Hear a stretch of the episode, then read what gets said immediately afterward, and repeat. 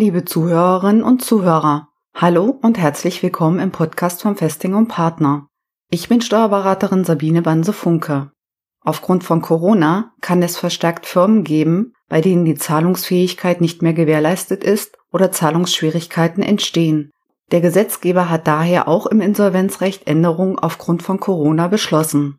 Am 27.03.2020 fand eine Online-Informationsveranstaltung mit dem Titel Coronavirus, Recht, Steuern und Wirtschaft statt. Als Experte und Referent nahm unter anderem Herr Rechtsanwalt Dr. Peter Staufenbiel, Fachanwalt für Insolvenzrecht, teil und hat den Teilnehmern die Änderungen im Insolvenzrecht erläutert. In dieser Folge hören Sie zu diesem Thema einen Auszug aus unserem Webinar mit Herrn Rechtsanwalt Dr. Peter Staufenbiel. So, jetzt hat der Gesetzgeber Folgendes getan in wirklich atemberaubender Geschwindigkeit. Er hat nämlich gesagt, dass ich für die am Wirtschaftsleben Beteiligten, die eine sogenannte Insolvenzantragspflicht haben, hauptsächlich in Deutschland GmbHs GmbH und KKGs, dass eine Insolvenzantragspflicht, wenn ich schuldet oder zahlungsunfähig bin, dass die ausgesetzt wird bis aktuell zum 30.09 kann sogar dann noch verlängert werden bis ins nächste Jahr hinein, was aus heutiger Sicht wahrscheinlich sogar realistisch ist.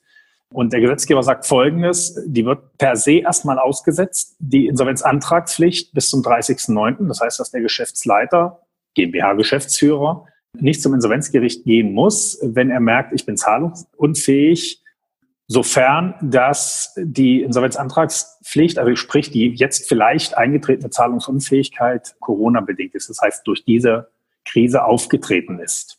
Und zum Zweiten muss natürlich eine Aussicht bestehen, dass die Zahlungsunfähigkeit dann, wenn die Krise überwunden ist, wieder beseitigt werden kann. Das Ganze hat er nochmal erleichtert für die Unternehmen, indem er gesagt hat, das wird sogar vermutet, in dem Moment, wo ich nachweisen kann, dass ich zum 31.12.2019 zahlungsfähig war. Und das ist eigentlich meine wichtigste Botschaft, sowohl an die Teilnehmer als auch an die Berater des heutigen Tages. Dokumentation. Dokumentation ist jetzt tatsächlich das A und O. Ich weiß, dass sicherlich gerade die Unternehmer gerade ein anderes Augenmerk haben und versuchen, sich überhaupt zu strukturieren und persönlich auch mit der Situation klarzukommen. Aber am Ende des Tages, wenn das irgendwann diese Krise mal überwunden ist, ist entscheidend, dass ich dokumentieren konnte, zu welchem Zeitpunkt ich mich in welcher Situation befunden habe.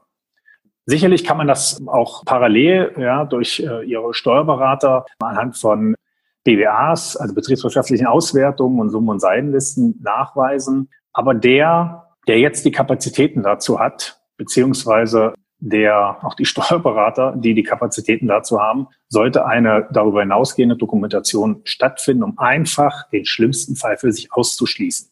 Denn was ist der schlimmste Fall? Der schlimmste Fall, ich hatte es ja gerade gesagt, ist dass wenn ich das alles missachte oder sich nachträglich rausstellt, dass ich eben nicht nachweisen kann oder der Insolvenzverwalter käme im, im Worst-Case-Fall und behauptet, äh, es lag gar keine Corona-bedingte Insolvenzreife vor, dass ich mich dann natürlich Ansprüchen ausgesetzt sehe und jetzt kommt's halt als Geschäftsleiter, als GmbH-Geschäftsführer oder Geschäftsführer einer GmbH und Co. KG oder als Vorstand eben persönlich. Ich hafte mit meinem persönlichen Vermögen. Und das ist schon sehr weitgehend.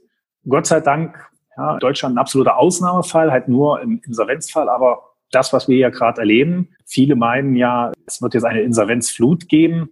Ich kann es noch nicht abschätzen und auch inwieweit diese Aussetzung der Insolvenzantragspflicht davon oder da mithilft. Ich kann Ihnen sagen, die zahlreichen Gespräche der letzten 14 Tage, auch heute wieder, waren bisher für mich persönlich Unternehmen, die eh schon ein irgendwie geartetes Problem hatten.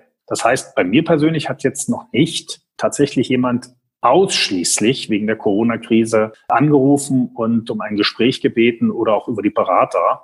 Es klingt natürlich jetzt alles damit rein, aber bisher sind es dann natürlich Unternehmen, die sowieso schon einen Rucksack hatten. Und das sind genau die, von denen ich eben sprach, die vielleicht sowieso schon extern oder intern vielleicht ein Zahlungsproblem hatten. Wenn man jetzt also mal davon ausgeht, die Insolvenzantragspflicht ist ausgesetzt bis zum 30.09., ich kriege das wirklich sauber dokumentiert, dann sind natürlich vor allen Dingen für die Sparkasse und, und für Sie die Rechtsfolgen entscheidend. Denn ähm, das ist ja nur Mittel zum Zweck. Und das Hauptmittel ist, und das sagt der Gesetzgeber jetzt explizit, Er möchte erreichen, dass ihn Herr Halt mit seinem Team äh, neue Kredite gibt. Und dann wird halt in der Rechtsfolge gesagt, wenn ich jetzt in dieser Zeit Kredite bekomme und die dann auch tilge, dann gelten die nicht als Gläubiger benachteiligt. Das heißt, das ist für Sie jetzt als Mandanten oder als Betriebsinhaber nur mittelbar wichtig, aber vor allen Dingen für die wichtig, die jetzt ganz schnell Unternehmen in der Krise Geld geben müssen, sprich die Kreditinstitute. Und zum Zweiten, das ist für Sie jetzt auch wiederum wichtig, ist eine Rechtsfolge. Sie sind ja nicht isoliert im, im Rechtsverkehr, sondern sie haben natürlich mit anderen Unternehmen zu tun, wo sie der Kunde, der sie jetzt vielleicht gerade nicht zahlen kann, in Zahlungsschwierigkeiten kommt oder umgedreht, wo sie sagen, Mensch, kann ich jetzt da überhaupt noch künftig hinliefern? Ich selbst habe Liquiditätsprobleme, muss jetzt noch weiter liefern und weiß gar nicht, ob mein Kunde zahlt. Und da wird halt noch zusätzlich gesagt, dass alle Rechtshandlungen, die jetzt vorgenommen werden und vertragsgemäß sind. Das heißt, nicht vertragsgemäß wären zum Beispiel, wenn ich versuche, durch äh, Vollstreckungshandlungen an, an Geld zu kommen. Aber alle anderen Handlungen, wo ich ganz normal im Wirtschaftsverkehr weitergehe, dann sollen diese gesamten Maßnahmen der Anfechtung nicht unterliegen. Und das ist schon wichtig aktuell im Wirtschaftsverkehr.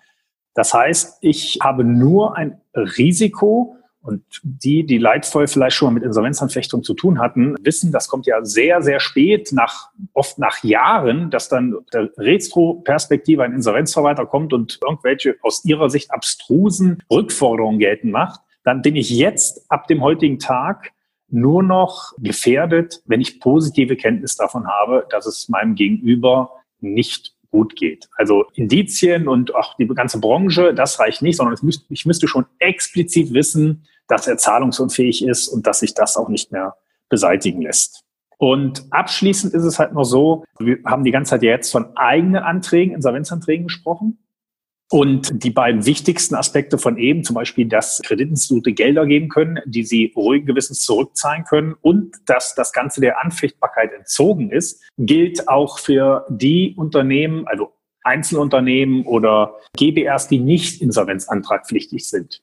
Und jetzt könnte es natürlich trotzdem noch passieren, das war ja bisher häufig der Fall, dass ich durch interne oder externe Umstände, objektive Umstände einfach nicht meinen Zahlungspflichten nachkommen konnte, dann haben ja meist Krankenkassen oder die Finanzämter Insolvenzantrag gestellt.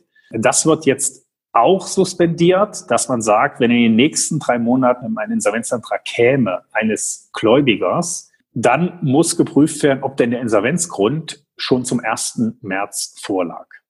Gut, was ich Ihnen aber auch sagen kann, ist, sowohl die Finanzämter als auch die Krankenkassen haben natürlich jetzt ihre Verstreckungsmaßnahmen runtergefahren, meines Erachtens sogar aktuell gen Null gefahren, sodass da hoffentlich jetzt oder ja, aus meiner Sicht sogar sehr wahrscheinlich in nächster Zeit nichts weiter droht. Gut. Wichtig für Sie wäre dann im Prinzip zusammenfassend die Dokumentation. Und die Dokumentation bedeutet nicht nur den Ist-Stand, vielleicht zum 31.12. oder jetzt in der aktuellen Situation, sondern gleichzeitig auch noch immer die Fortführungsprognose. Ich empfehle es sowieso in jedem Gespräch schon Geschäftsleitern außerhalb einer Krise immer eine Fortführungsprognose zu haben. Sicherlich wird die da eher stiefmütterlich behandelt. Aber jetzt muss die sicherlich jeder haben. Und eine Fortführungsprognose heißt für mich natürlich nicht nur das laufende Geschäftsjahr. Es ist eine Prognose, sondern auch das darüber hinausgehende Geschäftsjahr. Und zwar inklusive einer Liquiditätsplanung. Und da fragen mich alle, wie weit soll ich denn so weit in die Zukunft gucken können? Naja, deshalb steckt halt Prognose drin. Sie können natürlich nur aufgrund der heutigen Situation eine Prognose in die Zukunft machen. Da können Sie sicherlich Ihre Berater unterstützen oder vielleicht machen die das sogar für Sie. Das müssen Sie dann jederzeit anpassen und einfach versuchen, immer für sich nachzuhalten. A, damit Sie intern betriebswirtschaftlich perfekt aufgestellt sind und B, damit Sie die ganzen Risiken, die ich jetzt hier beschrieben habe, vielleicht auf ein Minimum reduzieren können. Vielen Dank an Herrn Rechtsanwalt Dr. Peter Staufenbiel, dass wir den Auszug aus dem Webinar in unserem Podcast veröffentlichen durften. Weitere aktuelle steuerliche, rechtliche und wirtschaftliche Informationen zu Corona, das komplette Webinar als Video, die Folien zum Webinar sowie weitere Podcast-Folgen und Blogartikel zu den Themen bezüglich Corona finden Sie auf unserer Internetseite. Die Links haben wir in den Shownotes beigefügt. Das Transkript dieser Folge finden Sie auf unserem Blog auf unserer Internetseite zum Nachlesen. Den Link zum Transkript finden Sie wie immer in den Shownotes. Abonnieren Sie unseren Podcast, damit Sie keine Folge mehr verpassen. Sie können sich auch gern für unseren Newsletter anmelden, mit dem Sie viele weitere wertvolle und nützliche Informationen erhalten. Bleiben Sie gesund und bis zum nächsten Mal. Ihre Sabine Banse Funke.